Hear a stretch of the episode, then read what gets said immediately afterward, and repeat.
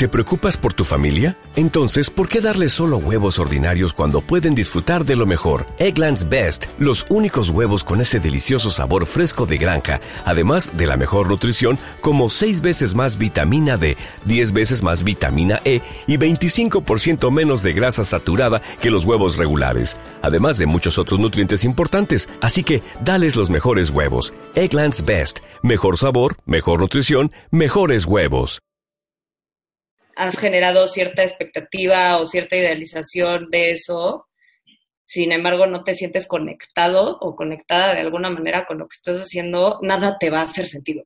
Ok. Realmente eh, dices que hay que encontrarle el verdadero, un significado más fuerte a lo que uno hace.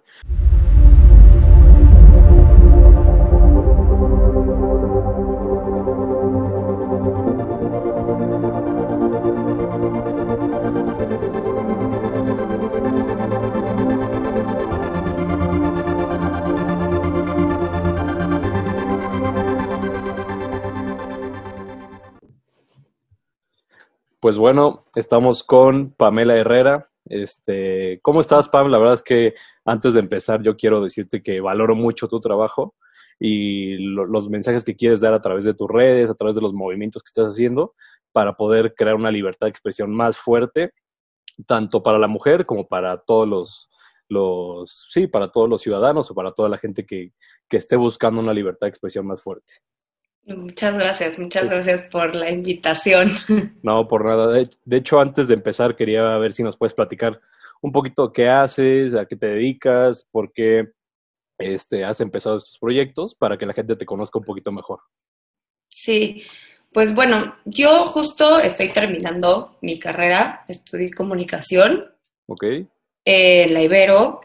Y todo mi proyecto, mi proyecto se llama Tabulba, es un proyecto que busca eh, fomentar, incentivar y facilitar el diálogo frente a la sexualidad, normalizar la sexualidad y hablar de ella, la educación sexual. Yo no soy sexóloga, ni mucho menos, pero eh, intento colaborar e integrar a mi proyecto a gente que sí sea experta en los temas que estoy tocando, porque pues más o menos la idea era no yo presentarme como una experta en nada, sino más bien decir, creo que todas las personas en algún momento tenemos dudas, que a veces tenemos pena o, nos da miedo como preguntar o hacer, y yo quería compartir este camino en el que yo voy descubriendo diferentes cosas en torno a la sexualidad y que quizá pues alguna que otra persona pues estaba en las mismas que yo y le dio miedo preguntar y ya con eso puede resolver un poquito de sus dudas o se puede animar a, hacer estas preguntas o dudas que tanto tiene, ¿no? Ok, ok.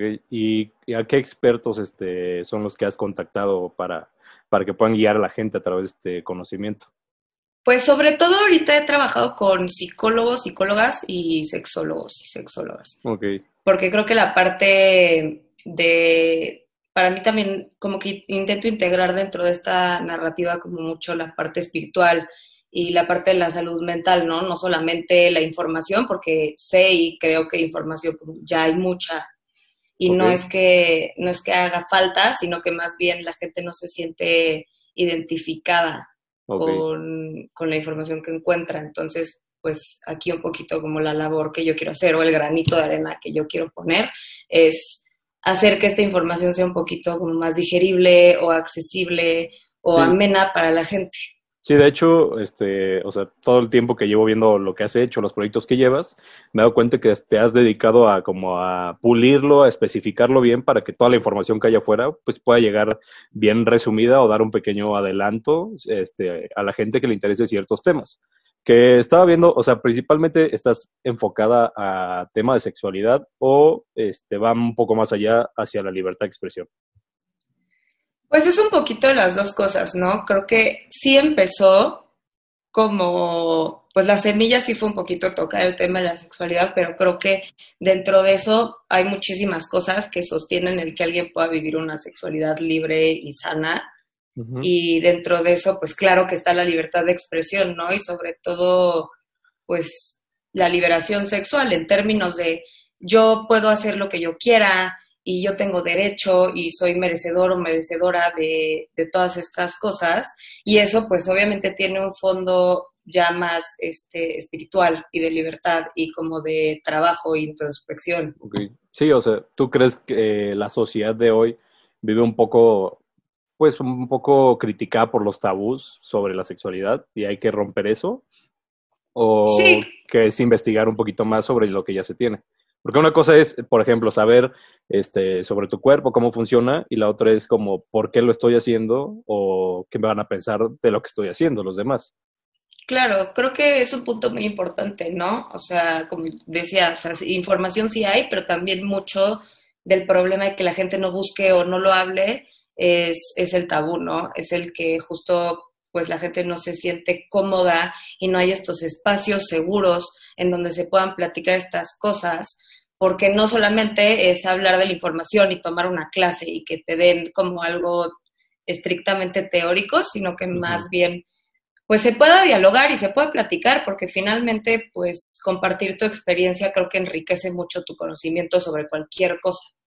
Sí, pero el tema ahí es que yo creo que la información como más clara está un poco escondida, que hay que buscarla un poquito más, porque la gente muchas veces, por ejemplo, pueden escuchar a un experto decir una cosa sobre, este, no sé, la sexualidad de, del hombre o de la mujer y a otro experto decir totalmente lo contrario. Entonces el tema ahí es como encontrar esos puntos de equilibrio que puedan ayudarte como a cada uno, porque cada uno tiene cuerpos diferentes y sexualidades diferentes, que pues eh, tienes que encontrar la manera de usar esa información contigo. Claro, 100%. Sí, y entonces, este, al momento de hacer este proyecto de sexualidad, eh, ¿cómo fue la aceptación de la gente? O sea, ¿tuviste que se empezaron a abrir contigo o fue un poco más lento que quisieran eh, como abrirse hacia el tema? Pues no, curiosamente, o sea, yo lo empecé, la verdad, pensando que, que pues no iba a explotar como lo hizo. O sea, jamás me imaginé que fuera a tener una respuesta tan grande y tan rápida, ¿no? Porque en realidad, pues esto lleva menos de cuatro meses y ha crecido muchísimo, ¿no? Y ahí es cuando me doy cuenta de, pues, uno, la necesidad, ¿no? Que hay por, por hablar de esto y, dos, de que la gente se siente escuchada, ¿no? Porque a mí algo de lo que me hizo como comprometerme todavía más con lo que estaba haciendo, yo creo que yo no, yo no dimensionaba, honestamente, como a lo que se iba a convertir, eso de lo que se está convirtiendo el proyecto. Okay. Eh, pero me di cuenta que mucha gente, eh, la respuesta ha sido muy buena, la verdad es que problemas he tenido pocos, bueno, de repente sí me reportan como cosas que publico y así, pero pues bueno, también es parte de, y creo que es entender que no todo el mundo va a comulgar con lo que tú dices y mientras haya una o dos personas que sí y que tú lo hagas desde un lugar donde realmente quieres ayudar y quieres apoyar y pues no te estás metiendo con nadie, sino realmente nada más estás compartiendo lo que haces sin meterte con nadie, sin lastimar a nadie, pues este, está bien, ¿no? Y muchísima gente que no me conoce, gente que empezó a seguir la cuenta por alguna razón, eh, ajena a, que sabe quién soy yo, eh, se empezó a abrir muchísimo conmigo y me contaban cosas. Entonces ahí es donde yo me doy cuenta como no solamente pues hace falta información y es este tema, ¿no? De, de, saber las cosas, sino de que tampoco tienen un espacio seguro, ¿no? Que era de lo que hablaba, de dónde hablar. No hay nadie a su alrededor. Donde no los critiquen, no los juzguen. O sea, yo pensaba, bueno, o sea, si esta persona que no me conoce se está acercando a mí, entonces no hay nadie en su entorno con quien se sienta en confianza de platicar estas cosas. Porque si tú sientes que tienes que o sea, si tú llegas y le hablas a un completo desconocido sobre algo, pues entonces difícilmente tendrás a alguien con quien no pudiste hablar antes, ¿no? Sí, y más que no es un tema como, por ese es el mismo problema, que más como no es un tema cotidiano tan común que la gente hable así nada más. es todavía más difícil que, que se abran en ese tiempo de, conversación, ¿no? Entonces, eh, la cosa ahí es, el proyecto empezó eh, como primero como personal tuyo, como cierta liberación o para ayudar a los demás. ¿O, se juntaron las dos cosas? Pues sí, se juntaron las dos cosas. Lo que pasa es que yo siempre, a mí siempre me gustó hablar de estos temas, ¿no? Y justamente por esto del tabú, como que siempre se sesgaba hacia algo este, criticado o se morboseaba. Entonces, pues siempre fue algo que a mí en lo personal me molestó muchísimo, ¿no? Tener una personalidad súper abierta en un país que es muy conservador es difícil. Sí, el, el, principal problema que puedes ver de México es que es más conservador y machista en cierto sentido, o este, pero es comparado con otros países, o crees que es un foco muy del mexicano o de la sociedad mexicana? Pues, mira, no podría hablar con conocimiento de causa de otros países porque yo siempre he vivido aquí, pero sí me he dado cuenta hablando con personas de otros países que, que sí es un poco diferente, ¿no? Sobre todo en Europa, pero bueno, eh, pues aquí ahorita es lo que toca atacar, ¿no? Y si yo estoy aquí y si yo estoy teniendo esta iniciativa y esta mentalidad, pues creo que sí me toca enfocarme y ayudar y cambiar eso aquí, porque pues es algo de lo que la gente no se beneficia en lo absoluto, ¿no? Yo no he visto a nadie beneficiado por tener esta forma de pensar. Sí, no, no, no, no, y crea todavía una sociedad más separada, con más jerarquías, con más eh, imposición sobre alguien más, que pues no trae nada bueno. Que justamente te quería preguntar eso, no sé si viste eh, como el tema o la noticia que salió ayer de, o en estos días de Johnny Barrera, un músico, si podemos decirlo así. ah, sí. Que, que, hacía contenido medio agresivo, bueno, bastante agresivo más bien, que, que iba como enfocado a, no sé, no sé ni, no sabemos ni a qué iba enfocado, pero ¿cómo lo ves? O sea, ¿qué opinas de que las plataformas digitales eh, de libertad de expresión permiten que haya este tipo de contenido arriba, pero por ejemplo el contenido que tú has eh, compartido de la gente o en tus redes, lo bloquean. O sea, es una libertad como que no está muy equilibrada. Sí, pues bueno, específicamente con el tema de Johnny Escutía, creo que fue algo que a mí eh, me, me, pegó muchísimo, la verdad. Este, fue algo que se desató de la noche a la mañana, literalmente, porque fue una noticia que salió, me parece que ayer en la madrugada, y yo en cuanto me desperté vi que estaba esto, ¿no? Y la verdad es que no me gusta eh, pues darle más fama a la gente que no lo merece o que le está buscando de una manera incorrecta. Sin embargo, hay casos en los que no puedes evitar hablar de eso porque entonces no estás haciendo nada al respecto, ¿no? no o sea, aquí no es nada más, eh, no se trataba solamente como de señalar o de linchar a alguien, ¿no? Sino de que realmente exigirle a una plataforma que hiciera algo y no puedes hacer eso a menos que hagas ruido. Sí, no, y es evidenciar, evidenciar eh, comportamientos que pues que no traen una, no sé, no traen un buen acto hacia las demás personas. O sea, no, no, no, no hay nada beneficioso del tipo de contenido que estaba haciendo.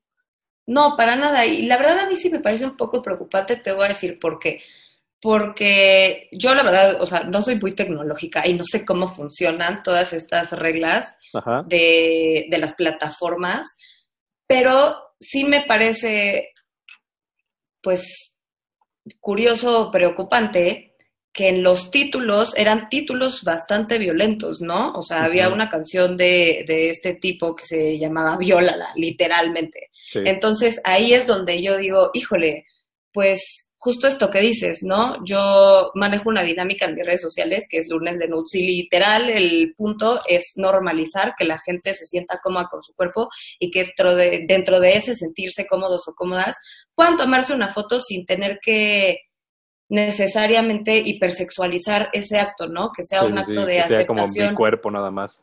Ajá, Y, y, que representa un momento donde se, sintieron bien estas personas que se tomaron esa foto en su propia piel y a mí eso me parece padrísimo, ¿no? Entonces yo apoyo mucho que la gente a su manera pues se apropie de su cuerpo, claramente. Entonces la dinámica pues más o menos es subir, la gente que me sigue pues me manda su foto y yo de manera anónima pues las, las subo, ¿no? Obviamente pues pido que cumplan con las reglas de censura de Instagram, que es donde hago la dinámica, pues porque si no, justamente pasa esto, ¿no? Y dentro de las reglas, una era como, no se pueden exponer pezones femeninos, específicamente pezones femeninos. Y esos son el tipo de cosas que me hacen ruido. Yo entiendo que, que hay, pues, mucha gente circulando en, en, esas redes, ¿no? Y que también como plataforma, pues, es un poco difícil no caer en lagunas Sí, sí, como este tipo de gente en Spotify. Ajá, sí. entonces, este, pues creo que es algo más complicado de lo que yo ahorita puedo entender, porque yo jamás en la vida he trabajado en una plataforma y no sé cómo funcionan, pero sí, creo que hay cosas que son evidentes. Sí, sí, sí. Sí, la cuestión ahí es el tema de quién es el que, o si qué persona es o qué grupo de personas son las que regulan lo que está bien Exacto. y lo que está mal y lo que es moralmente o socialmente se ve bien y lo que socialmente se ve mal. Porque puedes encontrar Exacto. videos de maltrato animal como puedes encontrar o pueden bloquearte fotos de pezones femeninos. Entonces, Ajá. que no hay, como los protegemos de esto, pero les enseñamos del otro, no encuentro la...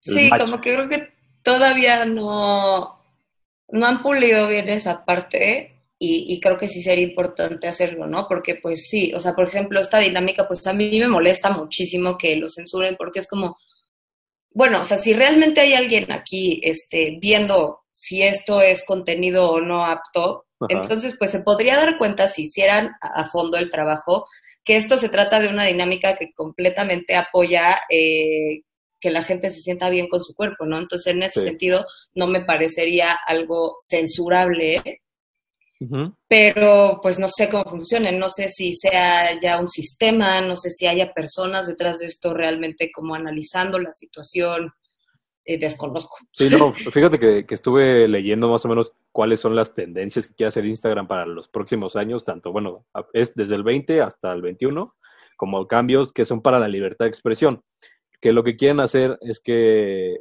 haya más contenido original, pero porque el tema es que mucha gente, por ejemplo, hoy sube un contenido original como el que estás haciendo tú, propuestas innovadoras, este, que interactúen más con la gente. Y los bloquean y entonces obligan a que, oye, ¿sabes qué? Pues esto está teniendo dos likes o solamente dos personas están interactuando con esto y lo que está jalando es una foto en traje de baño o una foto de carros o una foto de, de lo que se ve en. Instagram regularmente, ¿no?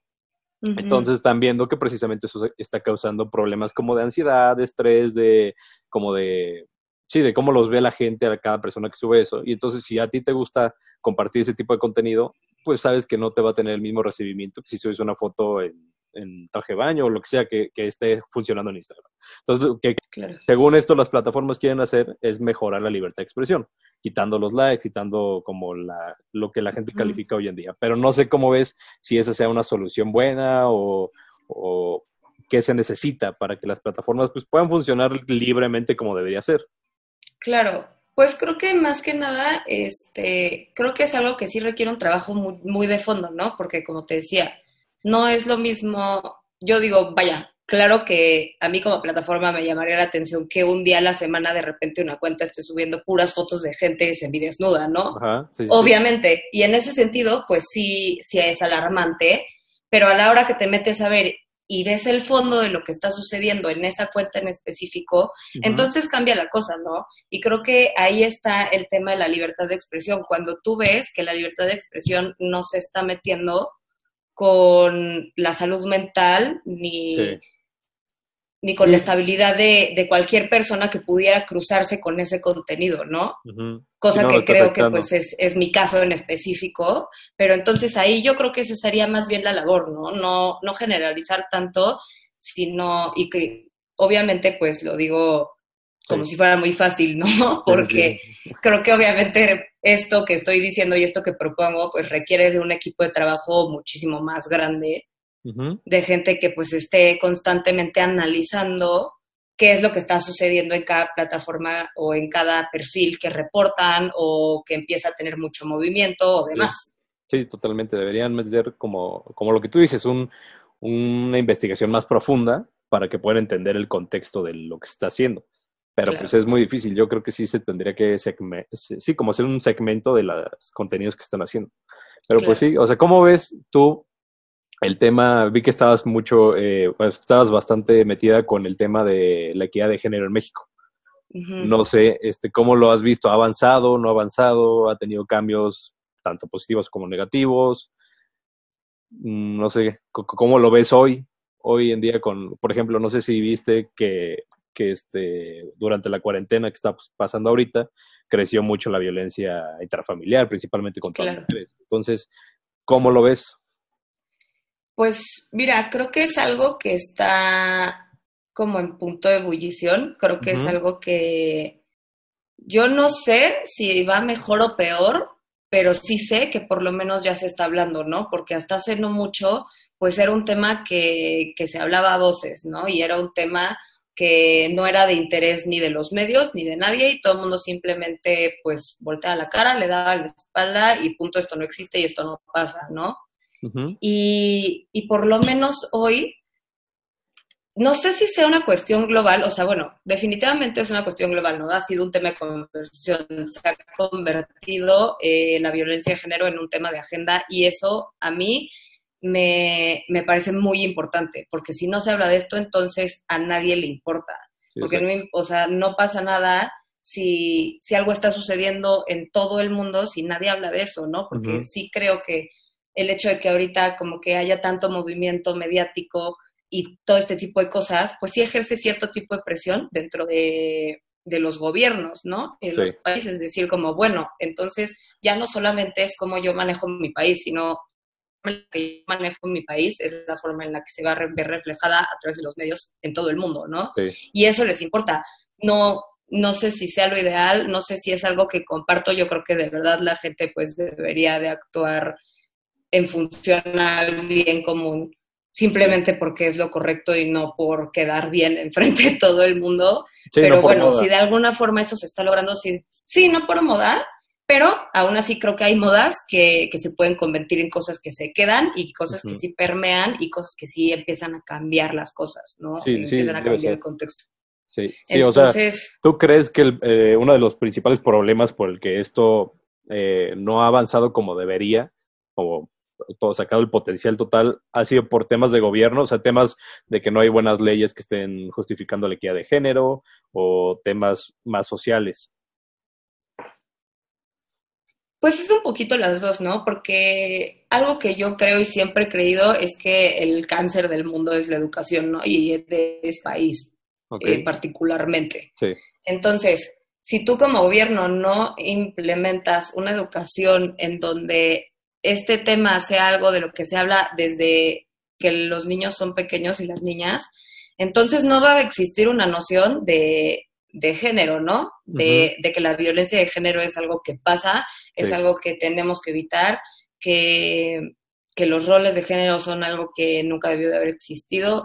Ah, o sea, para mí utópicamente esto se debería de hablar como si fuera historia, ¿no? Sí, es, que, es que realmente sí, o sea, tiene muchas cosas que ver con la historia. O sea, por ejemplo, te voy a dar un dato que en el 2006 todavía había 53 países que no juzgaban al esposo si violaba a su esposa. O sea, era no muy normal en 53 países hace, no sé, menos de 10 años que pasara eso, más de un poquito menos de 10 años, que es el lapso. Entonces, desde ahí te das cuenta que es un tema tanto cultural, pero que varios países han intentado cambiarlo.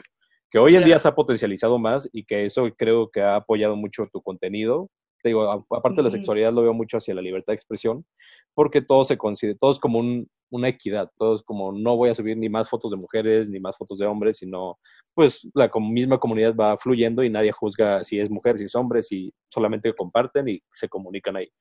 Claro. Pues no sé, o sea, tú ves eh, un futuro a corto plazo en México donde haya un poco más de equidad, o sea, donde realmente hay equidad como otros países, o por ejemplo, en, Atenas, en, Atenas había muchos problemas de donde no dejaban ni siquiera a la mujer eh, participar en ningún rol como de gobierno. Y entonces decían que cualquier persona que tuviera útero no era capaz desempeñar ninguna otra tarea más que domesticar. Entonces, desde ahí hubo un cambio tremendo que pasaron 50 años para que, sí, para que las mujeres pudieran hoy en día tener cargos políticos. Entonces, en México no es que estemos tan atrasados de ese modo, lo veo yo, pero sí hay situaciones que aún siguen afectando a la mujer principalmente aquí. Claro. Sí, cuestiones este, gubernamentales como tal, ¿no? Pero sí creo que de todos modos sigue permeando esta, o sea, no sea, pues no sé si decir castigado, pero no sea señalado por lo menos lo suficiente eh, la, la, violencia de género y la actitud machista en un sentido que, que haga reflexionar a quienes tienen esta mentalidad sobre si realmente pues están haciendo lo correcto, ¿no? Porque independientemente de que pues nosotras podamos ahorita trabajar y tener eh, un puesto como el que pudiera tener cualquier otro hombre, pues sí. es una, sí sigue siendo una realidad que nos siguen viendo de manera subordinada, ¿no? Entonces ya no es un tema de que legalmente no se pueda, sino... pero ahí es cuando entra la labor como sociedad de decir, bueno, vamos a reflexionar, porque no es que no podamos, es que no estamos permitiendo que esto se dé de la manera que debería de ser y que el gobierno lo está permitiendo, ¿no? Sí, sí, sí, totalmente. Espera, creo que se cortó un poquito. No sé si me escuchas bien ahí. Sí. ¿Sí? Ah, ok. Sí, o sea, el, el tema es, eh, te digo, en tanto leyes no lo veo, o sea, igual y sí en leyes de derechos humanos, pero este, la cuestión más social es yo creo que la que está afectando, el tema de, de, de que la sociedad normalice el subordinar a la mujer lo veo eh, como el principal problema, o sea, tanto en grupos sociales muy chiquitos como grupos de amigos o en escuelas, universidades, tanto ya en lugares más grandes como son lugares de trabajo, este, familias un poquito más constituidas, donde desde ahí, este, pues se subordina y es, y es, y es raro, no sé cómo lo ves tú, pero es raro porque la gran mayoría de México, este, pues la, la mujer eh, ha sido la que ha llevado ciertas familias, ¿no? La que ha sido cabeza de ciertas familias, y aún así se sigue considerando subordinación. Entonces, es una cosa ahí cultural que no sé, te digo, no sé si tiene que cambiar el tema de, educación principal, como tú dices, o la cultura en México tal cual, porque hay muchas cosas que permean esto, ¿no? Tanto religiosamente como este, las mismas, los mismos medios de comunicación, muchas cosas que este, afectan esto. No sé, ¿tú ves algún cambio eh, en algún tipo de, edad, o sea, de generación? O sea, si alguna generación, por ejemplo, la de tus papás, ha cambiado esa mentalidad con la generación tuya o la generación más, más chica, o lo ves igual? Pues sí, sobre todo en cuestiones de, feminismo, ¿no? Yo veo muchas feministas jóvenes, muchas mujeres y jóvenes y niñas interesadas e informadas sobre todo sobre el feminismo, ¿no? Y eso me parece increíble porque yo las veo muy fuertes. Yo, este, en las marchas que he estado, eh, he visto a muchas niñas, ¿no? De entre desde ocho años más o menos hasta doce y las veo completamente metidas en el tema y completamente convencidas y conscientes de, de dónde están y por qué están ahí, de lo que quieren, ¿no? Entonces, esa conciencia me parece increíble porque sí creo que, que este cambio generacional sí se está viendo como muy marcado. ¿No? Creo que a nosotros nos tocó todavía esa transición un poquito porque todavía, este, pues tenemos una chamba muy cañona de deconstruirnos y bueno, no se diga generaciones arriba. Creo que este, de generaciones arriba ya existe una voluntad un poquito más grande por aprender y por deconstruirse, porque aquí el problema es la deconstrucción, ¿no? Aquí el problema ahorita es que todavía hay generaciones que crecieron con, con el machismo súper arraigado a su educación, ¿no? De manera consciente o inconsciente. Entonces, está tan normalizado que dentro de su realidad no cabe el que muchas cosas estén mal, ¿no? Entonces, eh, pues para estas personas yo creo que la chamba es muchísimo más tediosa porque tienen años que tirar y que volver a, pues a pensar en qué, en qué, y reflexionar en qué realmente fue lo que les enseñaron y qué, qué representa eso en la sociedad de hoy y qué es lo que su manera de pensar o su manera de actuar nutre en la atmósfera de hoy en día, ¿no? Sí, sí, sí. O sea, el, el, tema con esa generación es que ya los ponen más en evidencia.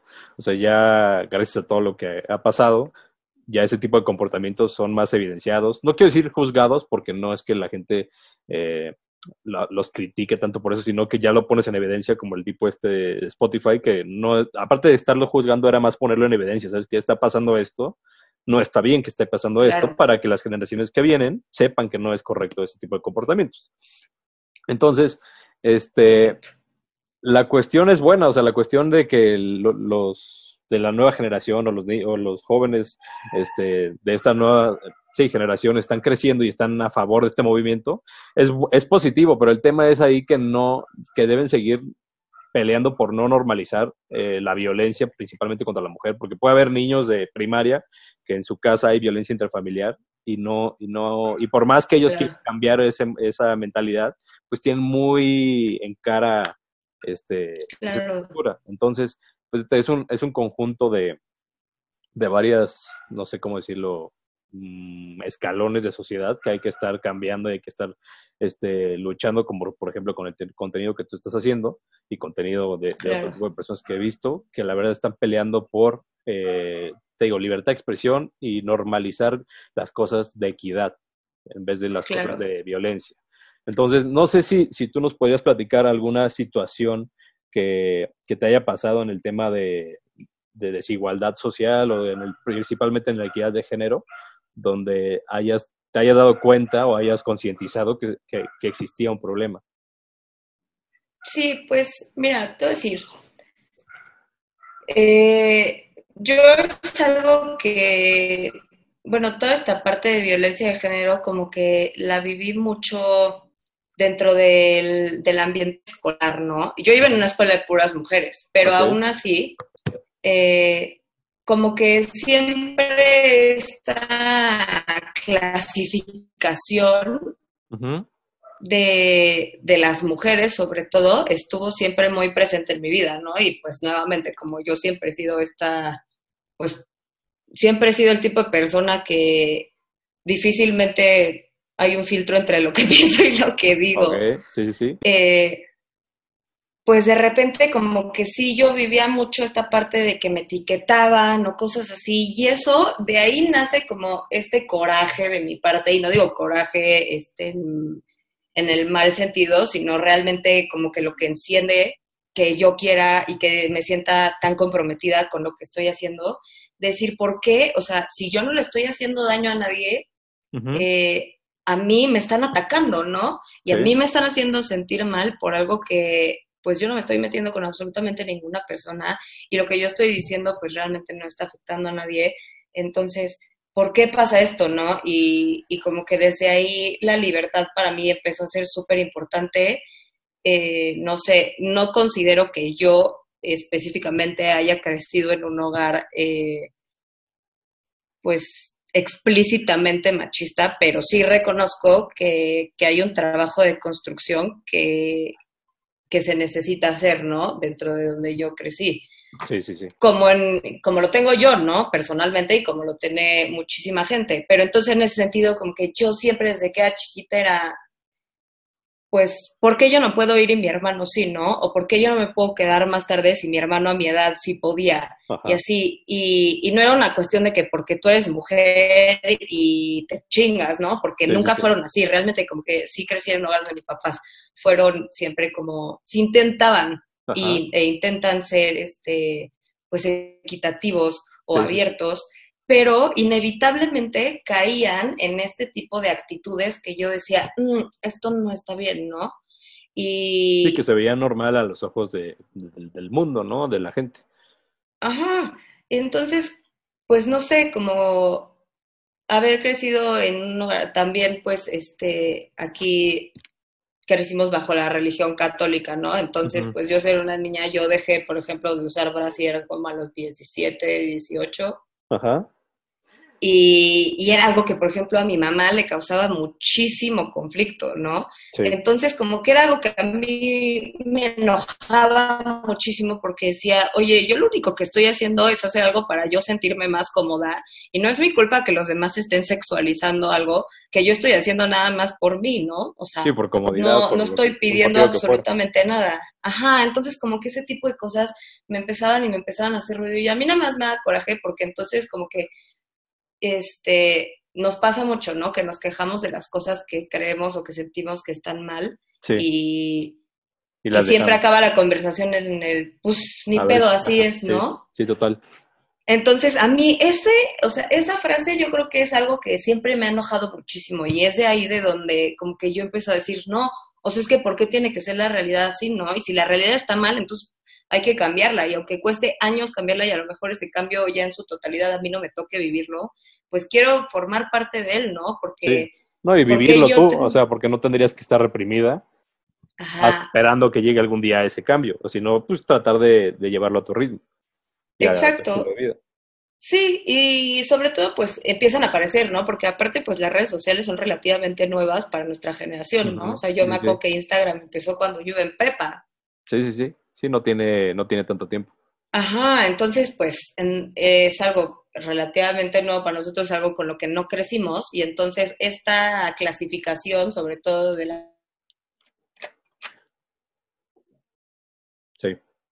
De que, no, pues si tú subes fotos eh, haciendo tales poses o de tal manera o con tal ropa, pues entonces eres tal a fuerza, ¿no? Y ya la gente ni siquiera se preocupa por conocerte o preguntarte tu nombre o saber quién eres, simplemente por las fotos tuyas que veas inferencias que tienen un trasfondo completamente pues machista, ¿no? Sí, sí, yo ya lo, o sea, ya lo veo normal porque lo están haciendo así, entonces porque la que subió las fotos así yo y tú lo estás subiendo igual, yo pienso que tú eres de esta forma exacto, entonces, este, pues no sé, todo ese tipo de cosas fueron los que, el tema de las etiquetas a mí, pues, no sé, siempre me causó muchísimo conflicto. ¿Cómo fue que lo, que lo, lo empezaste a romper? O sea, hubo eh, gente que, que, apoyaba esa parte de, de, romper con las etiquetas en tu círculo, o fue tu mismo círculo el que te ponía las, o sea, ponía las etiquetas como pláticas y tú las ibas rompiendo, pero ¿cómo fue que te llegó como ese pensamiento de a mis papás no les gusta esto, pero siento que no está bien, a mis amigos no les gusta esto y piensan que está mal, pero yo creo que no. O sea, tú les, les encontrabas la forma de debatir por qué sí, por qué no, o te, te centraste y dijiste yo soy así y así lo voy a dejar. Pues fue un poco de las dos, como que había veces o había situaciones o personas en específico con las que sí me llegué a empecinar muchísimo como en tratar de convencer, pero pues eventualmente te vas dando cuenta que, que pues no te puedes enfocar solamente en una persona, ¿no? Simplemente creo que con tu ejemplo es más que suficiente para, para evidenciar lo que, lo que tú piensas, ¿no? Y fue algo que, por ejemplo, con mi familia, pues pasó, ¿no? Yo simplemente dije, ¿saben qué? Yo no creo que esto esté bien, pero pues ya sin decirles nada, yo seguía haciendo mis cosas y hoy por hoy entienden muchísimo mejor eh, las cosas, ¿no? Y pues es esto que digo, ¿no? Digo, obviamente, pues nuestros papás, o por lo menos los míos, pues tienen años que deconstruir, muchos más que yo o que nuestra generación, ¿no? Pero sí he visto de su parte una deconstrucción, ya sea consciente o inconsciente, en donde ya entienden este, por qué esto no está mal, ¿no? Y por qué, este, aunque ellos puedan o no comulgar con las cosas que, que hacemos, eh, hay una línea, hay una línea de respeto y hay una línea de respeto que donde se puede vivir la libertad de expresión, ¿no? De decir, bueno, pues igual y si yo todavía este, el día de mañana salgo sin brasier a mi mamá, igual y le sigue dando el telele, ¿no? Sí. Pero, pero ya aunque le dé, ya no me dice nada, ¿no? Y ya es como, bueno, pues ya es algo con lo que yo crecí, es algo que a mí me toca como quitarme la cabeza que que no está ni bien ni mal, simplemente tenemos que respetar que cada quien viva su vida. Sí, yo creo que más que el respetar que cada quien viva su vida, debe ser como un conjunto de, de situaciones que sean, sabes que yo hago esto porque me siento más cómodo, libre así, y no te estoy afectando, porque si dejamos que cada quien haga lo que quiera hacer, se, se, convierte en un problema también.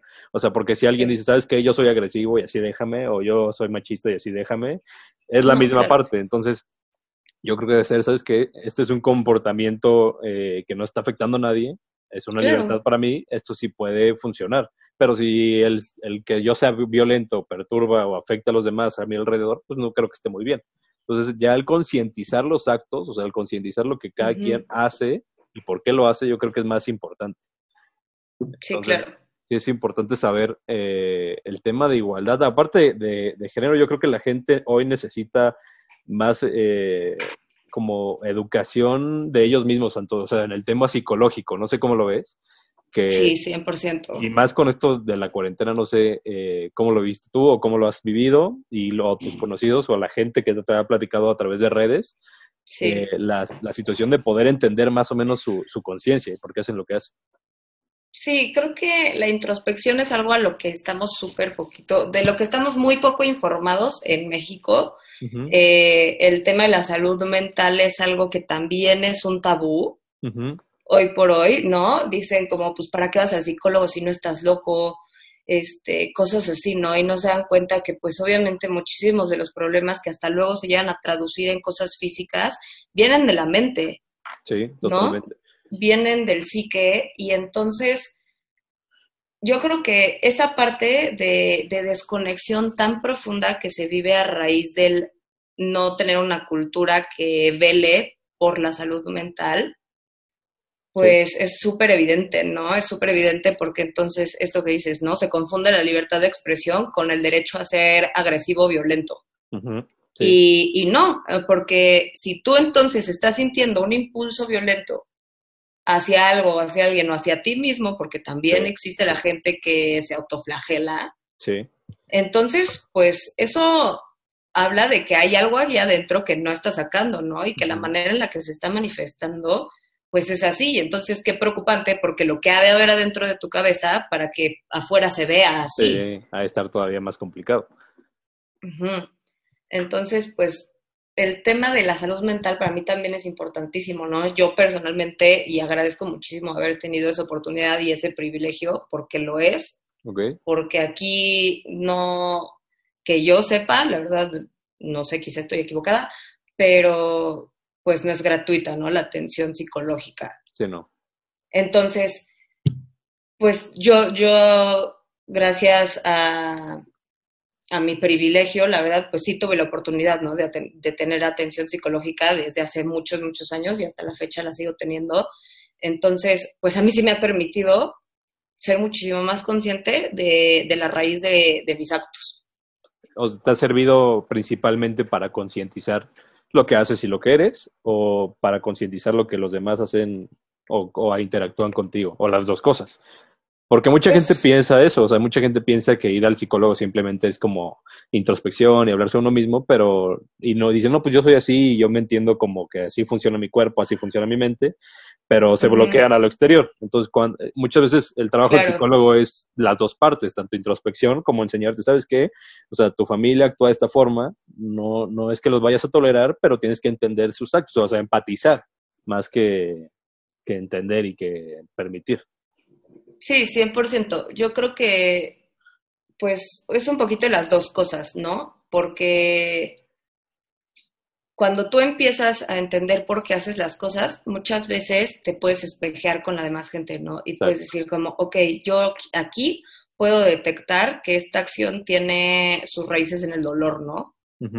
y, y, esta parte de empatizar que dices es súper importante, ¿no? Porque entonces ahí es cuando te dejas de tomar todo personal y empiezas a entender que la gente hace las cosas porque así lo vive dentro de su psique, literalmente, ¿no? Entonces, pues empieza a cambiar el, la forma en la que percibes a la gente y también la forma en la que eliges a la gente de la que te rodeas. Exacto, sí, sí, porque si tú ya sabes por qué motivo están realizando una acción, pues me imagino que no va, si ya sabes el motivo o tienes idea de más o menos el motivo, prefieres no juntarte o estar tener cerca a ese tipo de gente y buscar otra que entiendas un poquito más. Es... Claro, sí, y no caer en el querer rescatar a la gente, ¿no? Yo creo que siempre puede ser un agente de cambio, 100%, de decir como, oye, ¿sabes qué?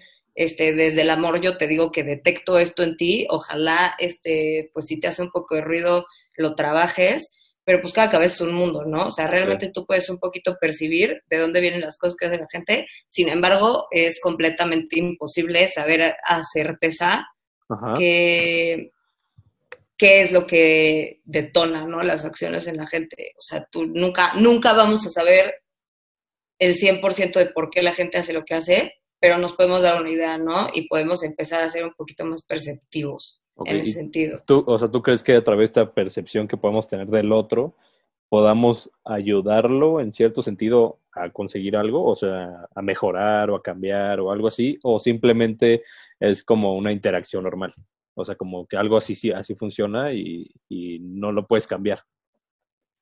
Pues no, creo que realmente lo que te decía, ¿no? O sea, no, no es un tema de, de, tú específicamente como que cambiar, simplemente pues puedes igual y plantar una semilla, ¿no? Ya sea de manera directa o indirecta. porque, pues, por ejemplo, yo con lo que hago, creo que planto varias semillas, pero pues, y son semillas de manera indirecta, ¿no? Porque yo, por supuesto que no conozco a absolutamente todas las personas que siguen el proyecto, pero pues de repente te topas con que te mandan mensajes y te dicen como, oye, el otro día compartiste esto que estaba en tu cabeza y la verdad es que me sentí súper identificada y yo no entendía por qué me pasaba y gracias por decirlo porque hoy entiendo que probablemente sea eso y voy a ir al psicólogo, ¿no? porque hubo, hubo un, algún episodio de un podcast que hice con mi psicólogo. Ajá. Entonces, pues fue, fue más chistoso, ¿no? Porque pues obviamente somos dos viejos conocidos. Sí, sí, sí, y podían platicar más. Ajá, y en ese sentido como que creo que se, se vio, ¿no? Se transmitió muchísimo como ese, ese trabajo en equipo que llevábamos haciendo desde hace mucho tiempo y me escribió mucha gente y me dijo como, oye, este, pues yo la verdad nunca he tomado terapia, pero escuchándote hablar con, con Carlos, que es mi psicólogo, eh, me latió muchísimo y quisiera su teléfono, ¿no? Entonces ahí es cuando ah, empiezas a ver que puedes plantar semillas de manera indirecta, ¿no? Y era lo que iba con no, no enfocarte o no empecinarte con una persona en específico, sino pues si detectas a lo mejor que alguien de tu círculo cercano, no sé, algún amigo, algún familiar, este, tiene algún problema y tú crees que sabes por qué sucede, nada más es, yo creo que todo está en la sugerencia, ¿no? Sí. Sí, porque, por ejemplo, en el tema de relaciones de pareja pasa mucho un poco de esto, o sea, mucha, tanto una parte como la otra, este, siempre busca como o llevar la vida o resolucionar la vida de su pareja o cargar con ciertos problemas de su pareja, que es un tema muy complicado, platicado con mucha gente que se dedica a este tema, este, pues es lo que dicen, el tema principal es la dependencia que muchas veces hoy en día llega a pasar y entonces es como yo intento plantarte la semilla de lo que creo que es mejor para ti, pero te la intento plantar a fuerza. Si la otra persona como que se, se bloquea o está en ese constante si me conviene o no me conviene, que trae la relación en muchos problemas. Claro. Y, Bueno, sí, sí, sí. Y hablando de, ahora que estás este, influenciando más personas a través de este proyecto y de lo que estás haciendo, eh, ¿alguna o qué personas han influenciado en ti para que hoy puedas hacer lo que haces? Pues he tenido muchos ejemplos de de amigas, ¿no? Creo que cuando empecé con esto, eh, empecé a crear muchísimos lazos y muchísimas amistades con, con personas que igual y antes pues no había nada ahí, ¿no? y, y, me he dado cuenta que, que mi círculo cercano pues está formado de pura gente empoderada, okay. tanto hombres como mujeres, y en ese sentido pues a mí me inspira muchísimo ver que, que hay personas que creen en mí, ¿no? Y que realmente como que comparten y, y hasta personas que no conozco y que no forman parte de mi círculo de amistades, ¿no? Como pues seguidoras luego, ¿no? O seguidores que me han mandado mensajes como, oye, este, esto que dijiste, esto que hiciste, de verdad te agradezco porque llevaba mucho tiempo pensándolo y no sabía qué me pasaba y esto me dio paz, ¿no? Ok.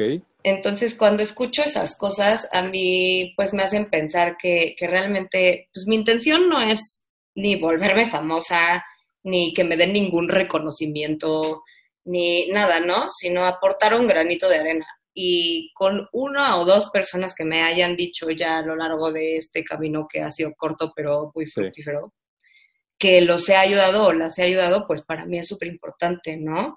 Este, la verdad es que en mi familia, por ejemplo, pues sí tengo un linaje de mujeres muy fuertes. Ok. ¿Y es el que ha influenciado principalmente en ti? Eh, pues no sé si principalmente, la verdad, porque como que es algo que, que fui empezando a ver hasta hace poco, ¿no? O sea, como que era algo que no, con lo que no estaba como tan familiarizada y de repente pues empecé a escarbar en mi pasado y así, y como que me fui haciendo consciente de, que sí, ¿no? O sea, de que la, pues esta figura de la mujer fuerte, la mujer este, autónoma, pues sí existe en, en mi familia, ¿no? Y sí existe en mi educación y en ese sentido, pues para mí ha sido súper, pues fructífero y súper importante, ¿no? Haber tenido esto porque yo creo que es lo que me ha dado, sí, o sea, sí las bases, aunque apenas lo pude ver, ¿no? Sí. O sí, sea, tú creciste en este ambiente y en esta, sí, en este círculo, y fue lo que te empezó a, enseñar ciertas cosas que concientizaste después. Entonces, lo veo como una suma de, de, ciertas personas a tu alrededor, tanto tu psicólogo, tu familia, amistades, gente que te rodea, gracias a todo ese conjunto, pues se ha podido hacer, que, que, es principalmente el tema que quería tocar. O sea, mucha gente, se, lo que hablamos de la libertad de expresión, se aísla en uno mismo o se cierra al poder eh, escuchar a los demás o, aprender de los demás que lo rodean. así pienso yo y así es lo que veo yo el mundo. Y no se permiten aprender o desaprender también de otras personas. Entonces, eh, es importante, en este caso que tú das de ejemplo, que la gente también aprenda a, a poder aparte de empatizar, que pueda aprender este, de ciertas vivencias de otra gente, o sea, que pueda aprender, sabes que mi círculo social tiene estas fortalezas y estas este, debilidades, eh, la gente que me rodea, que me ha ayudado mucho, ya sea mi psicólogo, ya sea mi novio, mi maestro, eh, mi tío, quien sea, mi tía, lo que sea, me han ayudado a llevar mi, este, mi vida así y, y ocupar los, las herramientas que uno tiene para eso, como en, tu caso. Entonces, lo veo como un tema muy importante que, que, la gente debe empezar a ver, de ver un poquito más al otro para también eso, como tú dices, un reflejo de, de qué piensas tú del otro, es algo que puedes traer también para ti. Claro, 100%. Pues, este, Pam, para ya no alargar más esto, la verdad es que este, te felicito mucho por, por tu proyecto por las cuestiones, por tu, forma de expresar este tipo de libertad de expresión. Y ya solamente para terminar, quiero preguntarte, eh, ¿qué, ¿qué, ves tú o cómo este, verías eh, la solución para que más personas se animaran a, hacer tipo de contenido como el tuyo, para que más personas se animaran, no como el tuyo, sino a poder expresarse de una mejor manera, a poder tener más libertad, a poder tener un poquito más de todos estos temas que platicamos hoy, de equidad, de empatía, de conocimiento, cómo, qué, hay, qué tiene que pasar o qué tiene que haber para que esto pase. Pues yo creo que, mira, para empezar, eh, que si las redes sociales no te llaman tampoco, o sea, déjalas, ya sabes, o sea, si realmente no te aporta nada en el mundo, no pasa nada. A mí, este, realmente me han funcionado, para mí han sido una herramienta muy importante, pero más allá de eso, este, que tú creas en ti, ¿no? Porque es algo que suena súper cliché, pero la verdad es que es algo que muy pocos practican, ¿no? Y es algo que yo en lo personal empecé a practicar hace no tanto. Ok. ¿No? Entonces, eh, cuando tú empiezas a creerte, y esto que dices, ¿no? Que me parece muy importante y que alguna vez a mí también me lo dijeron, ¿no? O sea, si tú puedes ver con admiración a alguien más, ¿por qué no te ves a ti con admiración, ¿no? O sea, ser, tener compasión con uno, una misma, es súper importante. Saber que nadie es perfecto, que te vas a tropezar en el camino, nada, pero que a pesar de eso creas en ti y que encuentres algo con lo que realmente te sientas profundamente conectado, porque si tú quieres hacer de tus redes sociales o de tu trabajo o de tu vida algo porque has generado cierta expectativa o cierta idealización de eso, sin embargo no te sientes conectado o conectada de alguna manera con lo que estás haciendo, nada te va a hacer sentido. Ok. Realmente eh, eh, dices que hay que encontrarle el verdadero, un significado más fuerte a lo que uno hace. O sea, no buscar ni la fama, ni el dinero, ni cosas como más este, mundanas, sino como, ¿sabes que Esto es lo que le ha sentido a mi vida, a mí me gusta este tipo de temas o con esto yo me siento bien y a través de eso poder expresarlo de la forma que sea. Claro, exacto. O sea, busquen algo que realmente con lo que se sientan conectados y que eso también entender que puede cambiar, ¿no? O sea, que que puede ser algo que te dediques a esos cinco años y después cambie y te empiece a, llamar más otra cosa y, y, lo puedas hacer también, ¿no? Pero que todo lo que hagas tenga un sentido y tenga una conexión contigo, porque si no, pues va a carecer de valor. Sí, súper bien, eso me parece bastante, bastante bueno y bastante interesante, eso último que dijiste de, del cambio, o sea, de, no encerrarte en, por ejemplo, en tu caso, vamos a poner el ejemplo, en no encerrarte en hacer videos de sexualidad, a lo mejor en un año cambia videos de equidad de género y en un año cambia videos de otra cosa y otra cosa y así, mientras tú le des sentido, mientras tú le encuentres una conexión tanto contigo y tu, tu entorno, eso es lo que realmente te, te va a traer. Que bueno, Pam, pues muchas gracias por todo este conocimiento que platicamos hoy, de estas cosas que platicamos hoy. Eh, te digo otra vez, te felicito por tu trabajo, que sigan viniendo muchas cosas positivas, que siga viniendo crecimiento, que siga venido mucha gente a poder expresarse a través de ti y que tú también puedas expresar ciertos mensajes para ayudar a más personas. Pues Pam, muchas, gracias. gracias y a ver si luego repetimos esto. Cuídate. Gracias, claro que sí. Bye. Bye.